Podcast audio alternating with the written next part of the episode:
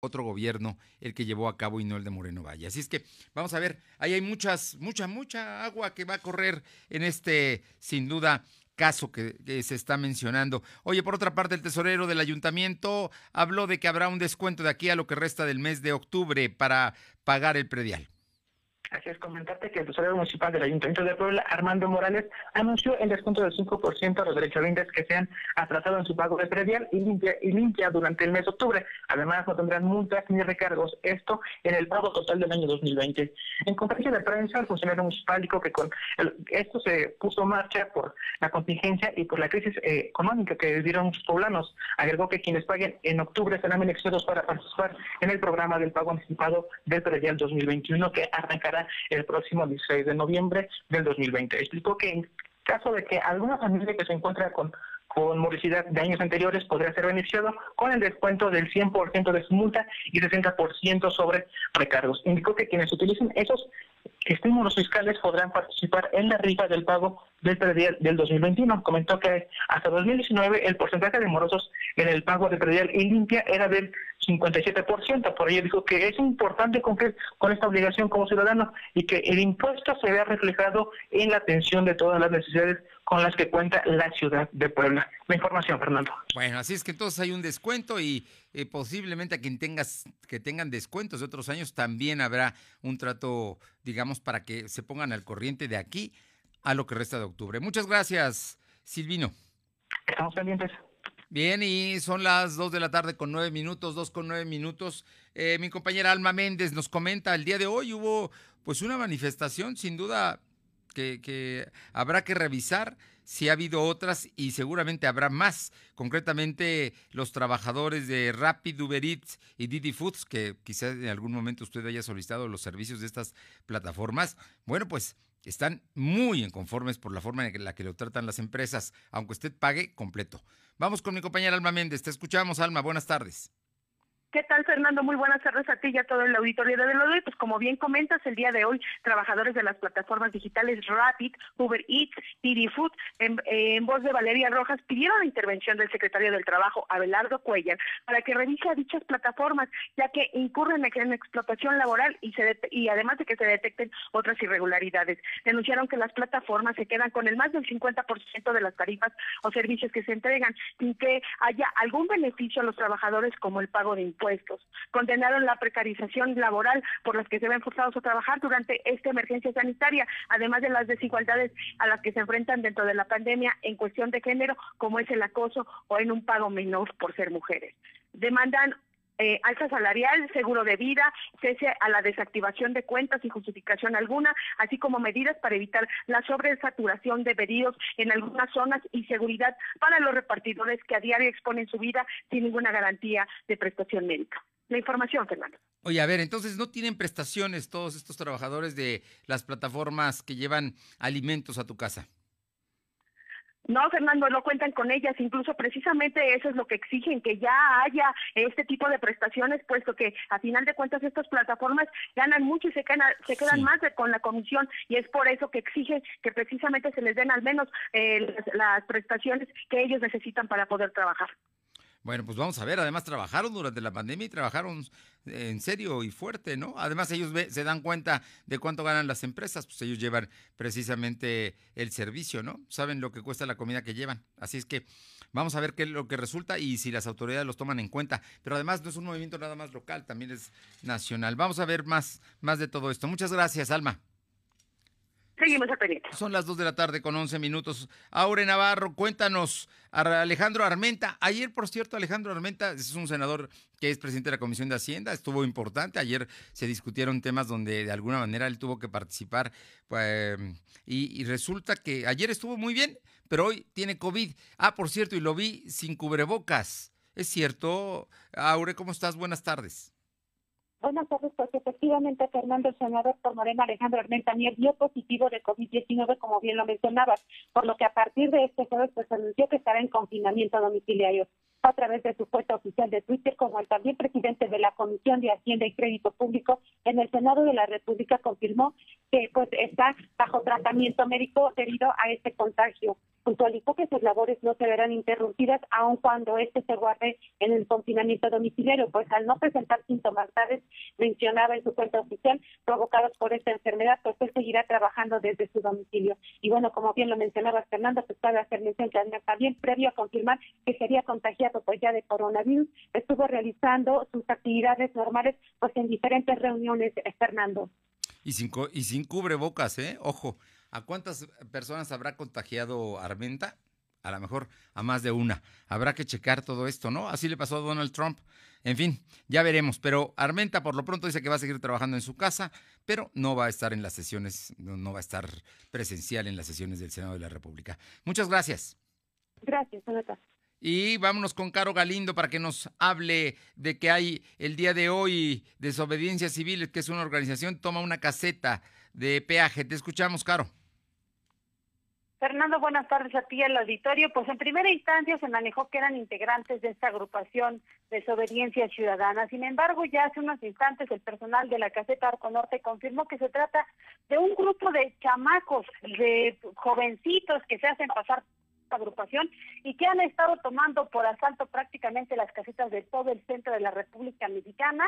están perfectamente bien adiestrados, es decir, que de eso viven Fernando. Se hacen pasar por agrupaciones para tomar las casetas, botean, levantan las plumas, incluso hasta llevan cambio. Si no tienes tú para poderles dar la cooperación que ellos te piden, te dan tu cambio, puedes seguir eh, transcurriendo. Después de ellos se van y no los vuelves a ver y así han estado operando en distintos puntos de la República Mexicana, principalmente en las autopistas del centro, Fernando. Bueno, ¿y qué hace ahí? ¿Qué hace la Guardia Nacional? ¿No? Algo tendrían que hacer. Además, en todas las casetas siempre hay policías, hay seguridad. Y, y esto no es un movimiento social, es sin duda un atraco. ¿no? Porque además tú les pagas y a veces les tienes que pagar lo que cuesta el peaje de esa caseta. Bueno. Efectivamente, Fernando, como bien lo comentas, entonces pues nada más sabes si está pidiendo que se haga una revisión para saber efectivamente a qué pues a qué se dedican estos sujetos para no dejarlos volver a las casetas. Pues te digo que es un robo y es un robo además al patrimonio nacional porque las carreteras, aunque estén concesionadas, finalmente forman parte de la, de la infraestructura del país. Muchas gracias, Caro. Gracias. Son las 2 de la tarde con 15, 2 y cuarto. Lo de hoy es estar bien informado. Te desconectes. En breve regresamos. Regresamos. Asómbrate y encuentra en Coppel tu Samsung al mejor precio. Estrena la nueva serie Galaxy A en Amigo Kit de Telcel y disfruta de sus pantallas de alta resolución, sus increíbles cámaras y su poderosa batería que te mantiene en marcha todo el día. Con Samsung lo increíble es para todos. Elige tu cel, elige usarlo como quieras. Mejora tu vida. Coppel. Suscríbete a nuestro canal de YouTube. Búscanos como Ven, acércate más, escucha.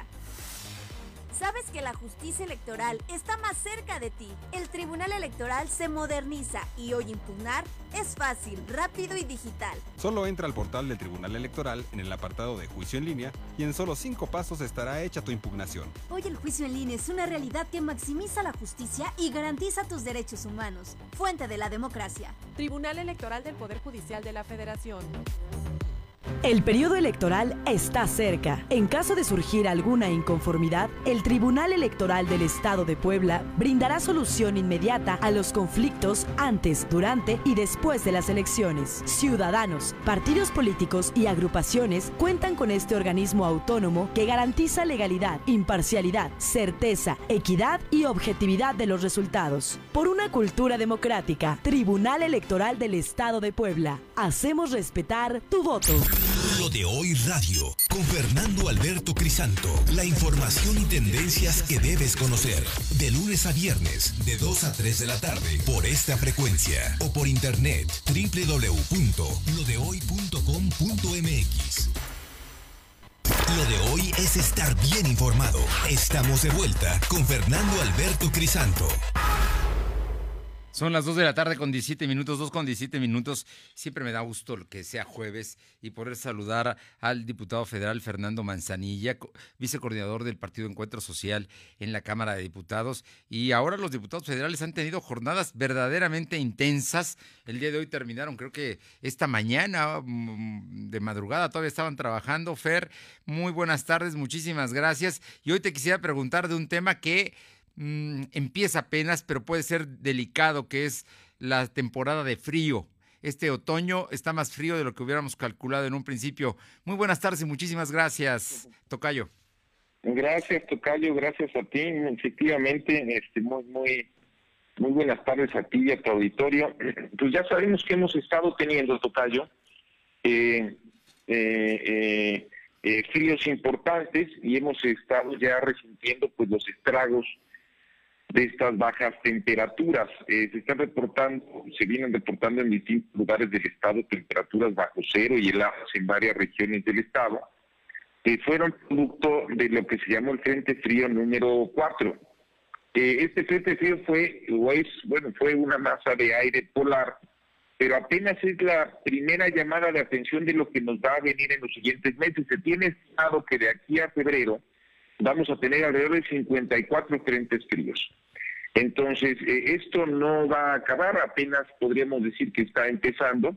Y bueno, hay ciertas cosas que a mí me preocupan. En primer lugar, ya lo he comentado yo aquí contigo, me preocupa que se nos junten dos pandemias, la del COVID y la de la influenza.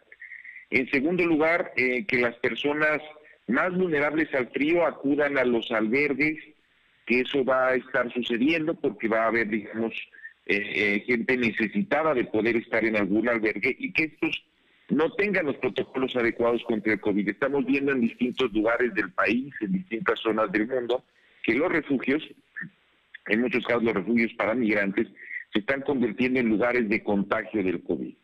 Y en tercer lugar, que eh, no se cuente con los apoyos eh, necesarios y suficientemente rápidos para los agricultores, porque muchos agricultores van a estar perdiendo sus cosechas a raíz de todo este asunto de las heladas. Por estas razones, presentamos en esta semana allá en la Cámara de Diputados un punto de acuerdo donde planteamos tres cosas, eh, En primer lugar, estamos exhortando a la Secretaría de Salud Federal y a las secretarías estatales a que la vacuna, que se priorice la aplicación de la vacuna contra, contra la influenza en los municipios catalogados como de mayor vulnerabilidad por las bajas temperaturas y la alta incidencia en COVID. Es decir, que empecemos por las zonas que tienen más riesgo. La vacuna se comenzará a aplicar de manera general, ahorita ya se está aplicando a la gente del sector salud, a la población en general a partir del 15 de octubre. Entonces, que cuando comience, comencemos especialmente con las zonas pues de más riesgo, las zonas de más bajas temperaturas. Me refiero a la vacuna, obviamente, de la influenza.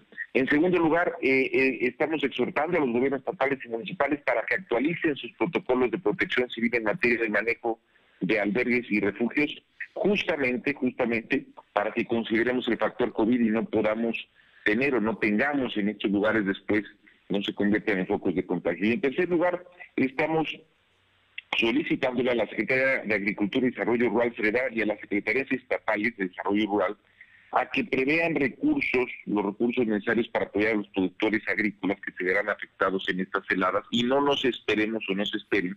Muchos de los gobiernos estatales cuentan, que es el caso de Puebla, Puebla tradicionalmente cuenta con un seguro por parte del gobierno, pero que no nos esperemos a los tiempos de los seguros, sino que los gobiernos tengan suficiente recurso para poder atender la emergencia de manera rápida. Esos son los tres temas que derivan justamente esta problemática que tú mencionabas al inicio, que es el asunto precisamente del frío que estamos viviendo y vamos a seguir viviendo de aquí a febrero.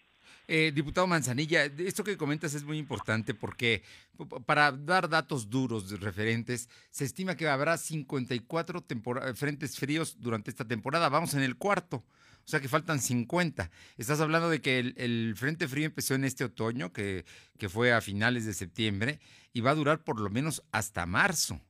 Así es que es una temporada larga, eh, diputado Manzanilla.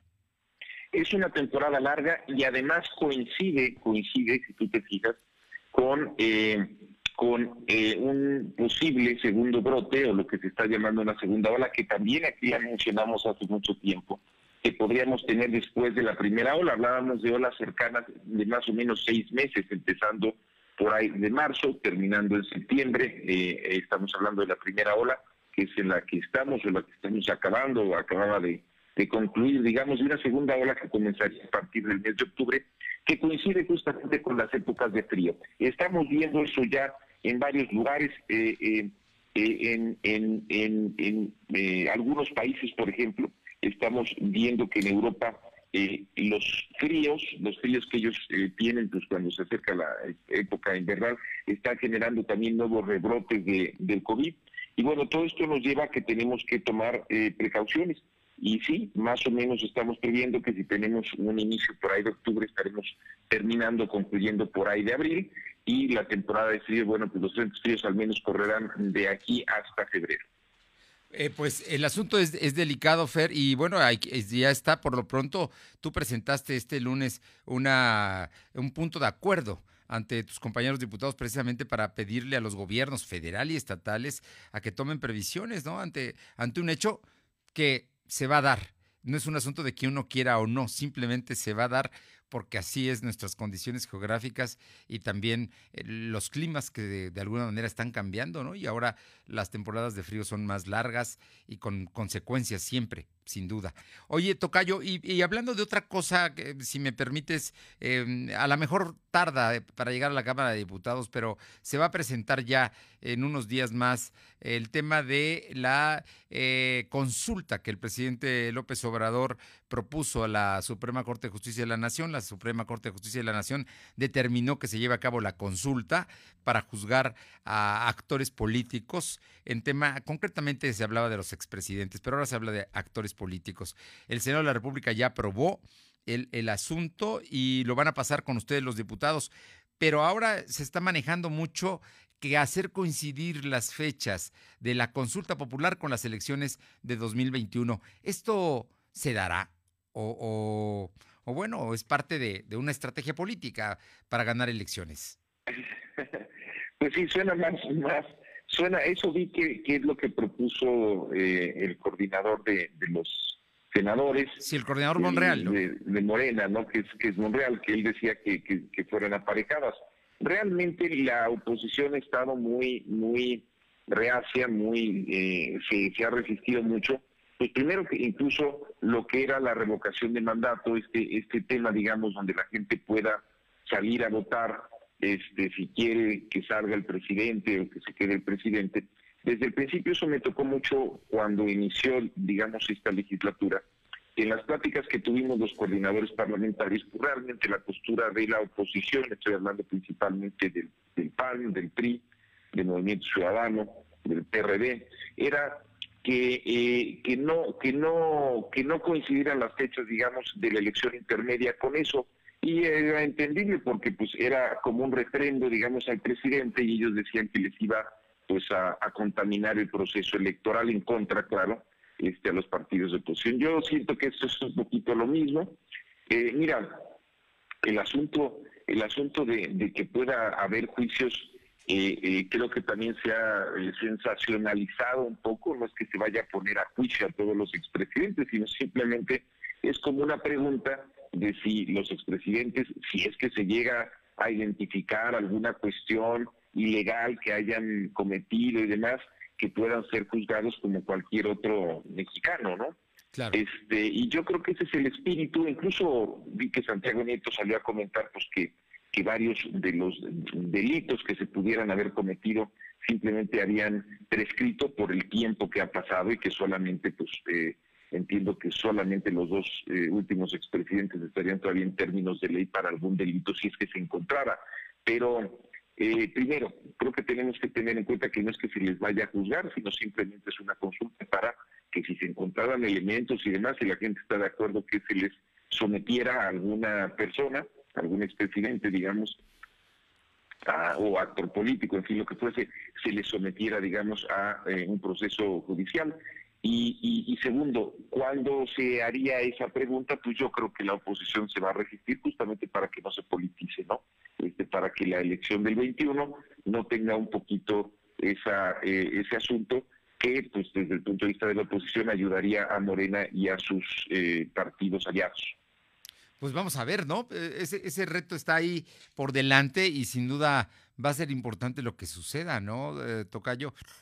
por lo pronto, ahí está el asunto. Y ya nada más para terminar, este, yo recuerdo, y aquí desde hace meses tú has insistido en el uso del cubrebocas. Me, me parece que además ha sido una forma y, te conozco, eres una persona congruente, lo utilizas. Te lo digo porque ayer un compañero tuyo, mm, legislador poblano, senador de la República, eh, el senador eh, Armenta, dio hoy positivo a COVID, pero ayer estuvo sin cubrebocas en el pleno, en la sesión, subiendo, bajando, en reuniones. Y bueno, pues mira nada más lo que es la vida, ¿no? Eh, eh, fíjate que, eh, mira, el día de ayer tuvimos votación hasta muy tarde, estuvimos votando justamente este asunto de los fideicomisos, que es un asunto polémico también, y este y terminamos muy, muy tarde, terminamos a las seis de la mañana. Y ya en las votaciones, que fueron más o menos por ahí de las cinco a las seis y media más o menos, que terminamos todas las votaciones, ya a través del sistema, este, pues estaba ya absolutamente lleno el pleno. Y, y, y, pues yo sí me preguntaba, decía, bueno, con tanta gente aquí en el pleno, justamente la idea es que no hubiera más de una cuarta parte, pero pues ya era muy tarde para no estarlo haciendo por bloques que iba a ser muy cansado, la gente ya estaba muy cansada, había gente que tenía hasta que tomar sus vuelos en la mañana, pues eh, yo creo que eso va a generar desde luego contagios ahí. El tema del, senador Armenta, pues yo vi alguna nota hoy en la mañana, este, pues eh, siempre siempre hay que eh, eh, desear que, todos los mexicanos, mexicanas, este y desde luego poblanos y poblanas que, llegan a caer con el virus puedan recuperarse rápidamente, espero que así sea, pero bueno, mm, todos estos son recordatorios de que tenemos que ser extra cuidadosos. Esto no va a acabar, y también lo hemos dicho acá, hasta que tengamos una cura y una vacuna, y todavía pues estamos relativamente lejos de eso. Mientras eso no suceda, vamos a vivir una realidad con esta segunda ola y bueno, pues así hasta el próximo año, esperemos que el próximo año, en algún momento del año, tengamos una vacuna que se pueda aplicar. Mientras tanto, ¿qué nos queda? Pues nos queda cuidarnos, que es cuidarnos, sana distancia, cubrebocas, higiene. Son las tres herramientas que tenemos eh, nosotros para podernos defender de este virus que pues ahí está y no va a desaparecer. A cuidarnos entonces. Eh, Fernando Mazanilla, vicecoordinador de Encuentro Social en la Cámara de Diputados. Como siempre, un gusto saludarte y poder platicar contigo de estos temas que son, son interesantes y que a los legisladores a veces pareciera que no, pero los involucra, porque también están, son ciudadanos como nosotros, nada más que electos y con una responsabilidad extraordinaria. Muchísimas gracias. Efectivamente, Tocayo. Muchas gracias a ti igualmente. Muy buenas tardes, gracias. Son las 2 de la tarde con 30 minutos, 2.30. Lo de hoy es estar bien informado. No te desconectes. En breve regresamos. Regresamos.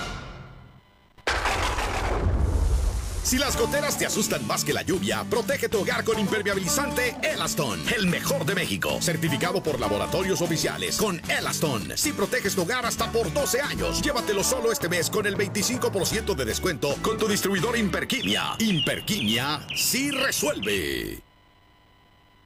Presentación, debate, análisis, dictamen, acuerdos. Ese es el largo trabajo de la 64 legislatura. En dos años de intenso trabajo se han aprobado reformas constitucionales, se han generado nuevas leyes y otras muchas han sido puestas al día para mejorar la vida de la gente. México hoy cuenta con un nuevo marco jurídico incluyente y de beneficio social. Senado de la República. Y resultados. Azul como el color de mi playera de fútbol favorita. Beige como el oso que me regalaste. Rosa como mis zapatos. Combina los colores que quieras. Ahora es más fácil. Llegó a Comex la promoción Color Gratis. Llévate dos colores y el tercero te lo regalamos. Es gratis. Atrévete y date color. Color gratis. Solo en Comex. Promoción válida en tiendas Comex participantes. Consulta promoción y productos participantes en tienda. No aplica con otras promociones. Yo creo que para el regreso de clases en enero tendríamos que checar primero las medidas que tomarían la escuela.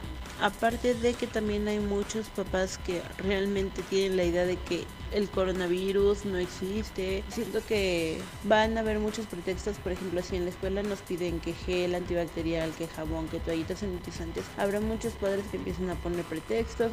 Lo de hoy eres tú.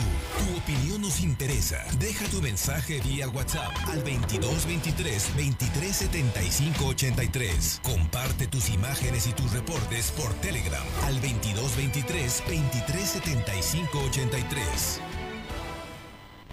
Lo de hoy es estar bien informado. Estamos de vuelta con Fernando Alberto Crisanto. Son las 2 de la tarde con 33 minutos, 2 con 33. Vamos con mi compañero Silvino Cuate. Hoy la Secretaría de Salud da su reporte sobre eh, contagios de coronavirus. Te escuchamos, Silvino. Informarte que la Secretaría de Salud reportó 135 nuevos enfermos de coronavirus y 7 fallecidos para sumar 34.510 casos acumulados y 4.375 decesos. En conferencia de prensa, el secretario de Salud, José Antonio Martínez García, informó que actualmente hay 688 casos activos en 55 municipios. Del total, 357 están hospitalizados, 79 requieren ventilación mecánica asistida. Información. Bien, oye, y precisamente el secretario de Salud habló el día de hoy de la vacuna de la influenza, ¿no? Que de pronto se escasea en algunos lugares. ¿Cómo es eso? Comentarte que el secretario de Salud, José Antonio Martínez García, informó que la próxima semana el gobierno federal enviaría a Puebla otras 30.000 vacunas contra la influenza para niños menores de 5 años de edad, adultos de 60 años y las mujeres embarazadas. En conferencia de prensa, el secretario explicó que esa segunda entrega de vacunas será para actualizar a los grupos más vulnerables durante la temporada de frío, ya que será el día 15 de octubre cuando la aplicación de vacunas sea para el público en general. Agregó que el objetivo es aplicar 1.716.429 vacunas del 1 de octubre al 31 de diciembre. Sin embargo, la entrega por parte de la Federación se está realizando de manera paulatina. Aclaró que hasta el momento los centros de salud de la Secretaría aún cuentan con vacunas para los grupos vulnerables. Cabe recordar que la vacunación se aplicará en las 579 unidades de, Secretaría de Salud. El horario es de 9 de la mañana a 2 de la tarde. Mi información, Fernando. Bueno, pues ahí está el asunto. Además, la campaña empieza el día 15, pero va a ser prioritariamente para los grupos vulnerables. O sea que hay gente que no es parte de los grupos vulnerables, pero se forma, pues lleva a sus niños, ni modo que no se deje vacunar, ¿no? Ahí, ahí qué va a hacer la Secretaría de Salud. Así es comentarte que en esta primera semana son para grupos vulnerables y a partir del 15 ya es para el público en general. En esta ocasión, como lo venimos informando, es solo para niños, eh, mayores de 60 años y mujeres embarazadas. Para niños menores de 5 años, para personas mayores de 60 y para eh, mujeres embarazadas. Esos son los grupos prioritarios. Oye, y por otra parte, por primera vez ya se mencionó el nombre del magistrado eh, Cruz Bermúdez en el tema del CAPSE, ¿no? Así es, comentarte que el magistrado y exdirector del CAPSE, Jorge Benito Cruz Bermúdez, podría ser sancionado legalmente por haber acreditado la construcción de 170 escuelas que no existen. Así lo informó el gobernador Miguel Barbosa Huerta. En conferencia de prensa matutina, Barbosa Huerta aseguró que será sancionado todos los exdirectores que tuvieron este cargo en el CAPSE durante administraciones panistas. Barbosa Huerta explicó que una vez que se establece un proyecto, se licita la obra y se empieza a ejecutar. Y cuando se termina, hay una revisión y se certifica que está terminada. Posteriormente se paga. No obstante, este proceso es inexistente. Agregó que algunos exdirectores del TAPSE se han justificado diciendo que no firmaron documentos relacionados con actos irregulares en pasadas administraciones. La información. Bueno, pues vamos a ver, seguramente va a haber demandas y denuncias y es que hay tantos millones en juego, ¿no? Millones que se pagaron por obras que no se llevaron a cabo, en este caso aulas, ¿no? escuelas. Oye, y por otra parte, ¿qué, pasa con el tema de eh, la Suprema Corte de Justicia que negó un, un recurso que interpuso el Ayuntamiento de Puebla en el tema de la seguridad contra un decreto del gobernador? Así es comentarte que después de que la Suprema Corte de Justicia de la Nación negó por tercera vez suspender los decretos del gobierno del Estado con los que se busca el control de la seguridad en la capital poblana, el Ejecutivo Miguel Barroso Huerta señaló que está en sus facultades combatir la delincuencia en el municipio. En conferencia de prensa, Barroso Huerta dijo que la Policía Municipal de Puebla ha estado vinculado en diferentes actividades irregulares por lo que genera mala percepción para los poblanos. Para ello, se estableció que el gobierno estatal sería el responsable de la seguridad en la capital poblana. Recordó que en una reunión que tuvo con la presidenta municipal, Claudia Rivera, se acordó que el Estado sería el responsable de la seguridad. No obstante, al día siguiente, la edil contradijo lo acordado. La información, Fernando. Bueno, pues ahí está el asunto. Vamos a ver qué es lo que pasa. De todas maneras, hay operativos de seguridad pública del gobierno del estado que van a continuar y la presidenta municipal también está en lo suyo con la policía municipal y bueno, el día de ayer presentó su aplicación de seguridad incluyente. Muchas gracias. Buenas tardes. Son las 2 de la tarde con 37 minutos, 2 con 37 minutos. Vamos con mi compañera Alma Méndez porque la BUAP eh, da a conocer un bono COVID. Te escuchamos, Alma. Gracias, Pues el rector de la Benemérita Universidad Autónoma de Puebla, Alfonso Esparza Ortiz, dio a conocer que habrá un bono COVID-19 para los trabajadores no académicos y pidió que se mantengan atentos de la convocatoria para participar y poder obtenerlo. A través de sus redes sociales, el rector de la institución dio a conocer este apoyo, pero resaltó que el trabajo de todo personal de, de esta área es merecedora de tenerlo. En este sentido, reconoció dicho trabajo y, y empeño que ha puesto el personal, no solo académico, durante la pandemia provocada por el COVID-19, y dijo que gracias a su permanencia es que se dio continuidad a las actividades sustantivas. La información, Fernando. Bueno, pues ahí está el asunto precisamente sobre las personas que trabajaron y que se les va, se les va a dar un reconocimiento por este, por estos meses que sin duda no hay actividades presenciales en la BUAP.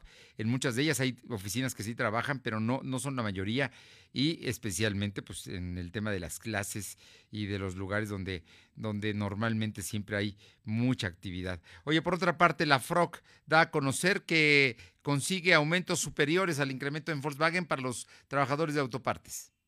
Así es, Fernando, pues los trabajadores adheridos a la Federación Revolucionaria de Obreros y Campesinos logró incrementos salariales superiores al que se consiguió en Volkswagen México, pese a que las afectaciones económicas generadas por el COVID-19 en Puebla, señaló el secretario general René Sánchez Juárez. Precisó que los aumentos más significativos se dieron en la industria manufacturera y el sector automotriz, en los que eh, a la par del aumento del salario se incrementaron las prestaciones para los trabajadores y se logró negociar para mejorar las condiciones salariales de sus trabajadores hasta un 7 La información, Fernando. Bien, oye, finalmente, Alma, cuéntanos qué dice la secretaria de los burócratas estatales sobre el tema de los abusos del actual eh, secretario de Trabajadores de Audi.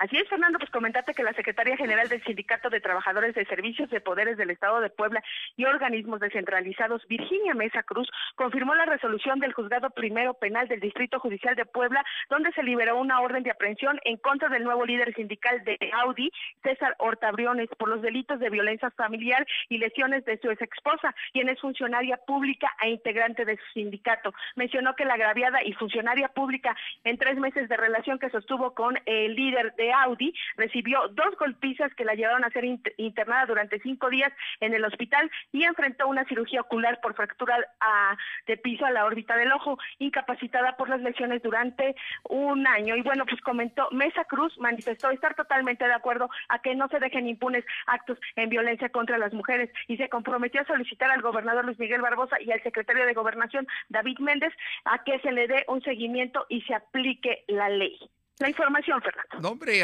el líder de Audi, un verdadero golpeador. Imagínate, en tres meses de relación, dos golpizas y en una de ellas la incapacitó un año. No, hombre, es verdaderamente un ogro, ¿no? Este, este personaje que ahora que trabaja en Audi es el nuevo secretario general del sindicato, pero verdaderamente lo que donde debería estar es en la cárcel. Gracias. Seguimos al pendiente. Son las 2 de la tarde con 41 minutos, 2 con 41. Imagínense nada más qué, qué personaje, ¿no? Es eh, bárbaro. Eh, Aure Navarro, cuéntanos, el Congreso local y eh, aprueba una iniciativa para reformar la ley estatal de salud. Efectivamente, Fernando, el Congreso local aprobó enviar a comisión para su análisis la iniciativa de decreto por el que se pide reformar las fracciones 1 y 4 del artículo 157 de la Ley Estatal de Salud para que hospitales públicos, principalmente aquellos que son de especialidades o generales, pues compren o renten equipos materiales necesarios para brindar estudios y diagnósticos a pacientes con enfermedades al ser estas las que provocan, pues bueno, dijeron cuatro de cada cinco decesos registrados. El diputado local de Morena, Arturo de Rosa, señaló que las quejas de pacientes evidencian que los hospitales en el estado pues no cuentan con equipos o materiales de curación, incluso no se tiene personal médico especializado. Ejemplificó que los enfermos de diálisis o hemodiálisis son parte también de los más afectados en cuestión de sus tratamientos. Incluso a eso se les ha pedido, dijo, que contraten servicios externos de salud por los que tienen que pagar hasta 15 mil pesos mensuales. Señaló que de acuerdo a la Secretaría de Salud Federal, pues en el país 6.2 millones de personas padecen enfermedades no infecciosas como la insuficiencia renal, la cual es causa de, mayor número de muertes en el país, Fernando. Bueno, pues ahí está, ahí está el tema para los hospitales públicos. Se está reformando la ley precisamente para que compren o renten equipos, materiales necesarios para brindar estudios y diagnósticos a pacientes, ¿no? Con enfermedades no transmisibles, es lo que se está proponiendo. Oye, tenemos más información del Congreso, me parece. Así es, Fernando, desde el Congreso local, la diputada del PAN, Mónica Rodríguez de la Vecchia, exhortó a la Secretaría de Medio Ambiente, Desarrollo Sustentable y Ordenamiento Territorial para instalar cuanto antes verificentros para evitar que los poblanos que viajen por trabajo u otra necesidad a la Ciudad de México pues dejen de ser extorsionados. Sin revelar cuántas quejas ha recibido de poblanos por este tema, de la Vecchia expuso que son los agentes viales quienes realizan este tipo de extorsión al momento de que los conductores intentan pasar de Puebla a la Ciudad de México. Por ello pidió que de manera inmediata pues se abra un verificentro en la ciudad de Puebla para evitar esas prácticas de extorsión a los poblanos y que además se dé a conocer a la Secretaría de Movilidad de la Ciudad de México que los autos con placas de Puebla pues tienen que respetar la validez de su último holograma que porten pues eso precisamente para poder ingresar a la Ciudad de México, Fernando. Bueno, pues es importante, ¿eh? eh la verdad es que no es uno, sino son muchos los poblanos que tienen que trasladarse a la Ciudad de México y sin verificación, pues allá verdaderamente te extorsionan llegando a la capital de la República. Muchas gracias, Aure. Gracias, buenas tardes. Buenas tardes, son las 2 de la tarde con 43 minutos. Vamos hasta Tlisco con mi compañera Paola Aroche. Y pues, Paola, cuéntanos, una trabajadora denunció que eh, fue víctima de un levantón.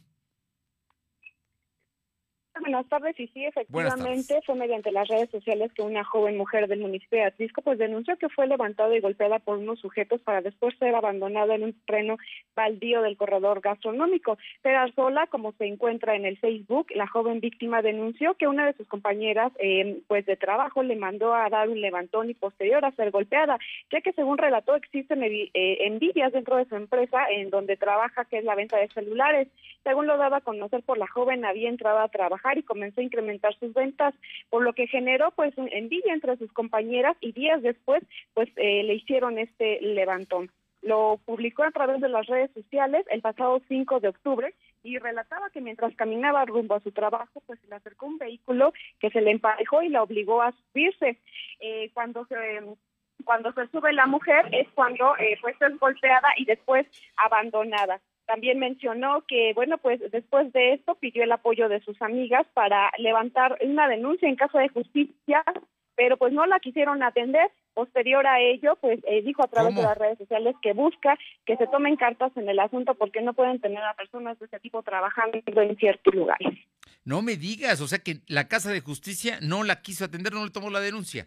Eh, la Fiscalía la, la, agencia que debe haber en Atlisco precisamente para atender estos casos. Delicado el tema, ¿eh? Vamos a informarle al, fiscal, ¿no? A la gente de la fiscalía para que tomen cartas en el asunto. Oye, y finalmente cuéntanos, personal de vialidad de Atlisco está, eh, pues, eh, dándole una manita de gato, pintando todas las zonas eh, que han denominado hidrantes. Cuéntanos cómo es esto. Bueno, pues Parece que se cortó la llamada con mi compañera Paola, pero le comento, Paola Aroche, que eh, personal del Departamento de Vialidad Municipal en Atlisco realizó la pinta de la zona que han denominado hidrantes a fin de que la ciudadanía se vaya familiarizando y conozca que esta zona es para las unidades de auxilio. Este primer punto se pintó frente al Mercado Benito Juárez. Son lugares que están apartados para, eh, para temas, digamos, eh, unidades de auxilio, como de la Cruz Roja, por ejemplo, bomberos. Por otra parte, le comento que en la Ciudad de México se da a conocer que mañana Claudia Sheinbaum, la jefa de gobierno, anunciará que en la Ciudad de México se pasa de semáforo naranja a semáforo amarillo en el caso de la pandemia de COVID. Son las 2 de la tarde con 46. Lo de hoy es estar bien informado. No te desconectes. En breve regresamos. Regresamos. Y encuentra en Coppel tu Samsung al mejor precio. Estrena la nueva serie Galaxy A en Amigo Kit de Telcel y disfruta de sus pantallas de alta resolución, sus increíbles cámaras y su poderosa batería que te mantiene en marcha todo el día. Con Samsung lo increíble es para todos. Elige tu cel, elige usarlo como quieras. Mejora tu vida. Coppel. Búscanos en Instagram, Facebook y Twitter como arroba LDH Noticias. ¿Qué tan precavido eres al comprar por Internet? Antes de ingresar tus datos bancarios y personales en línea, 1. Verifica que el sitio sea seguro. 2. Cuidado si te ofrecen productos demasiado baratos. 3. Revisa las opiniones de otros compradores. 4. Evita realizar tus compras en conexiones públicas o cibercafés. Para más información, acércate a la Conducef. Gobierno de México. Azul como el color de mi playera de fútbol favorita. Beige como el oso que me regalaste. Rosa como mis zapatos. Combina los colores que quieras. Ahora es más fácil. Llegó a Comex la promoción Color Gratis. Llévate dos colores y el tercero te lo regalamos. Es gratis. Atrévete y date color. Color gratis. Solo en Comex. Promoción válida en tiendas Comex participantes. Consulta promoción y productos participantes en tienda. No aplica con otras promociones. De hoy radio, con Fernando Alberto Crisanto. La información y tendencias que debes conocer. De lunes a viernes, de 2 a 3 de la tarde, por esta frecuencia. O por internet, www.lodehoy.com.mx. Lo de hoy es estar bien informado. Estamos de vuelta con Fernando Alberto Crisanto. Son las 2 de la tarde con 48 minutos. Vamos con mi compañera Carolina Galindo para que nos comente en Huejotzingo como le decía, hay colas para vacunarse contra la influenza. Te escuchamos, Caro. Bueno, pues parece que tenemos algún problema con esa línea telefónica que se están cortando las llamadas. Vamos a ver si podemos hacer contacto con Carolina Galindo precisamente para que nos comente sobre este asunto que le estábamos platicando que en Huejotzingo los vecinos están haciendo fila para vacunarse contra la influenza. Y en algunos mm, centros de salud aquí en Puebla también la gente está haciendo largas colas desde muy temprano. Eh, desde muy temprano para que le para vacunarse contra la influenza y en algunos casos llega el momento en que les dicen que Perdone, pero ya no hay, ya no hay vacunas. Vamos con mi compañero Adán González antes a Jicotepec, la Sierra Norte de Puebla. Te escuchamos, Adán, ¿cómo estás? Muy buenas tardes. Gracias, Fernando, muy buenas tardes. Pues déjame comentarte que el día de ayer, allá en la comunidad de Micapalapa, del municipio de Pantepec, sobre la avenida Zaragoza, un conductor que conducía una camioneta Ford de modelo atrasado con placas del estado de Puebla, eh, conducía a exceso de velocidad y atropelló a una persona de nombre Teresa N, que tenía su domicilio en esta Junta Auxiliar de Mecapalapa. Esta persona fue trasladada al hospital de esta población, donde desgraciadamente horas más tarde falleció por shock hipovolémico. El cadáver de esta persona pues fue trasladado al anfiteatro de Jicotepec. Mientras el responsable pues dejó la camioneta abandonada, pero más tarde fue detenido por elementos de la Policía Municipal y puesto a disposición del fiscal. Por otra parte, déjame comentarte también que a la altura del kilómetro número 175 de la carretera federal Pachuca-Tuxpan, en el lugar conocido como Santanita, un vehículo Aveo se volcó y fue abandonado por, por su conductor. Bueno, ahí participaron también en el rescate de este vehículo Protección Civil de Venustiano Carranza y la Guardia Nacional. Solamente se registraron daños materiales. Esta información que tenemos hasta el momento desde la Sierra Norte del Estado de Puebla, Fernando. Muchas gracias, Adán. Muy buenas tardes. muy buenas tardes. Y bueno, por otra parte, déjeme que le, comente que eh, eh, capturan en la Narvarte a el Lucas, un presunto integrante de la Antiunión Tepito. Están muy activos los policías allá en la Ciudad de México contra los eh, grupos de la delincuencia organizada y como le comentaba, mañana podría anunciarse si la Ciudad de México cambia a semáforo epidemiológico amarillo, dijo la jefa de gobierno Claudia Sheinbaum.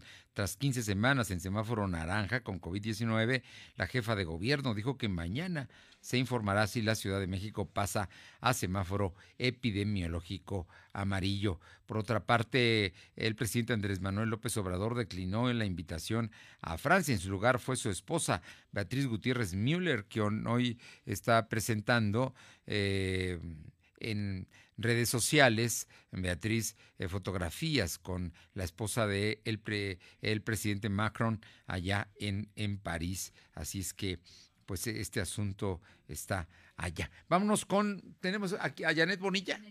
Janet Bonilla, eh, infórmanos, ya hay módulos móviles del Instituto Nacional Electoral allá en Ciudad Cerdán. ¿Qué tal, Fernando? Muy buenas tardes para ti y para todos los radioescuchas. Este día la Junta Distrital 08 del INE dio a conocer la reanudación de trámites de credencial de elector en módulos móviles en cuatro municipios correspondientes a dicha demarcación, los cuales son Tlachichuca, Libres, Rafael Aragrajales y Chichotla. A partir del próximo 12 de octubre, personal del instituto se instalará en mencionados municipios brindando atención de 9 de la mañana a 4 de la tarde. Se pretende se queden ahí hasta finales de diciembre, dependiendo de las condiciones de la pandemia. Recordemos que por eso mismo dejaron de hacer los recorridos en estos municipios. Y es que este es un servicio necesario para los ciudadanos quienes por cuestiones de dinero, de tiempo, de distancia, no podían trasladarse al módulo fijo ubicado en Ciudad Cerdán para realizar su trámite. Con esto inicia una campaña intensa que concluirá en el mes de febrero cuando ya no se realice más este trámite debido a las elecciones de 2021, Fernando. Bueno, pues ahí está.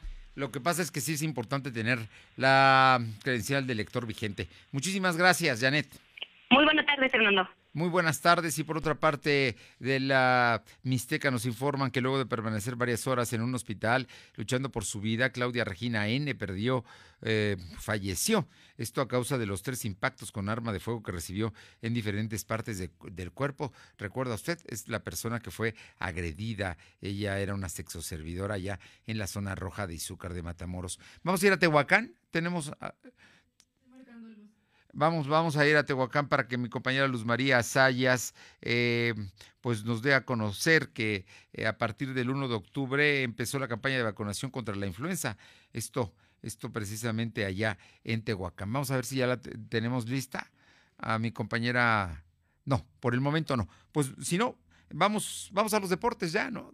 ¿A, quién tenemos en la... A ver, vámonos. Por lo pronto le comento que a partir del 1 de octubre, la jurisdicción sanitaria número 10 empezó la campaña de vacunación contra la influenza.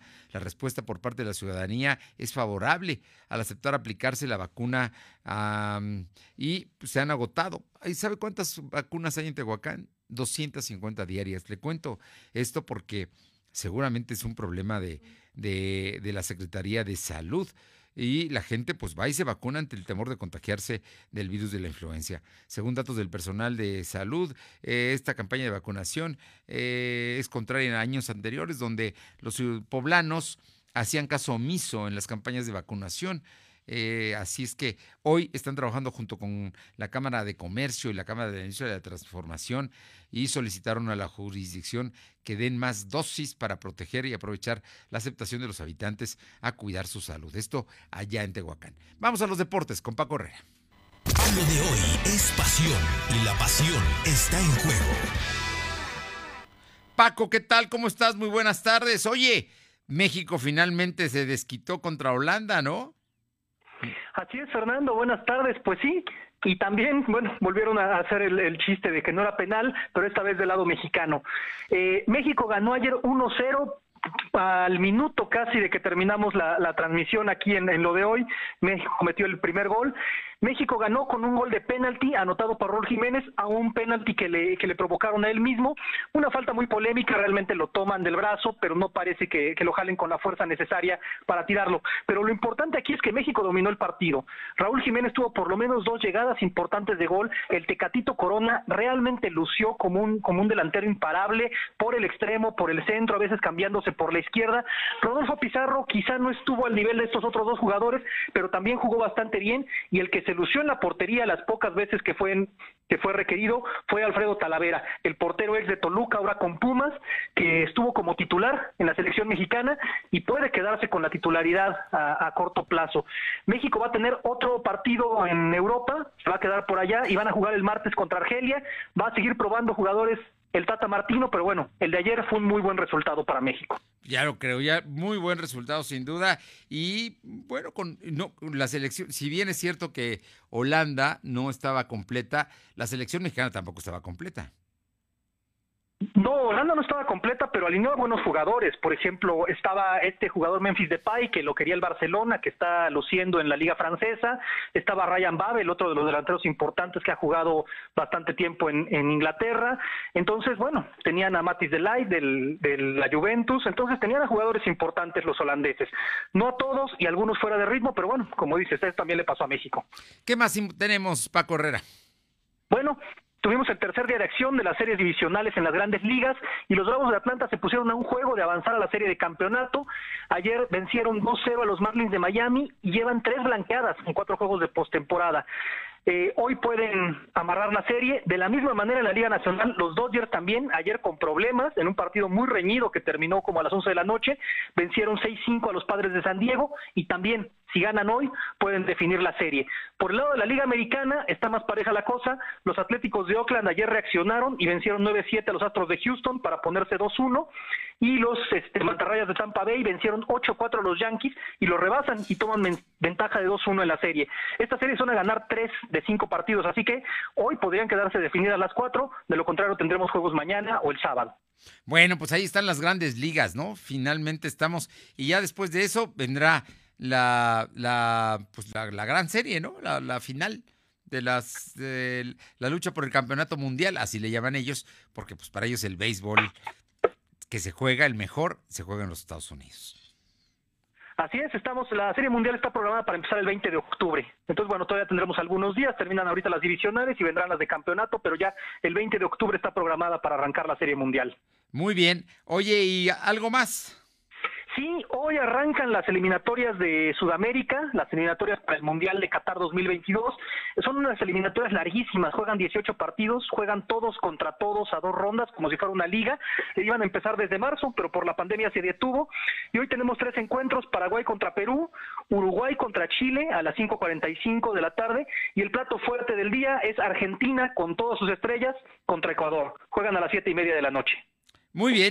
Bueno, pues estaremos muy, muy pendientes. También hay fútbol y no hay, esta, este fin de semana no habrá eh, en la Liga MX. No, descansan porque prestaron jugadores para la fecha FIFA. Además, México juega la próxima semana todavía. Sí. Así es que bueno, pues estaremos pendientes. Paco, ¿algo más? Bueno, nada más que hoy arranca la semana 5 de la NFL con un de estos partidos de jueves, un partido que, va a estar entretenido, los Osos de Chicago que han sorprendido con un inicio de tres ganados y un perdido contra los Bucaneros de Tampa Bay que lucen muy fuertes ahora con el veterano Tom Brady en los controles y también tienen marca de tres ganados y un perdido. Han, han jugado muy bien las ofensivas de estos equipos, pero en especial las defensivas en el caso de Tampa Bay, así que se espera un buen encuentro esta noche a las siete y media. Bueno, pues habrá, que, habrá que verlo. También hay fútbol americano. Bueno, poco a poco los deportes profesionales están ya, están ya agarrando ritmo. Muchísimas gracias, Paco. Hasta mañana, Fernando. Bien, y hasta mañana a usted también por estar con nosotros a lo largo de eh, este programa, lo de hoy radio. Por supuesto, mañana lo invitamos a que nos acompañe en punto de las 13 horas, de las 14 horas, 2 de la tarde. Por lo pronto es jueves, pásela bien, cuídese, es importante. Vamos a ver qué es lo que pasa con el tema de la pandemia, pero hay que cuidarnos todavía. Que tenga buena tarde, buen provecho. Hasta mañana. Gracias. Fernando Alberto Crisanto te presentó lo de hoy radio. Lo de hoy radio. Te esperamos de lunes a viernes, de 2 a 3 de la tarde por esta frecuencia, en la cobertura más amplia a nivel estatal. Y síguenos en internet www.lodehoy.com.mx y en nuestras redes sociales como arroba LDH Noticias. Lo de hoy Radio.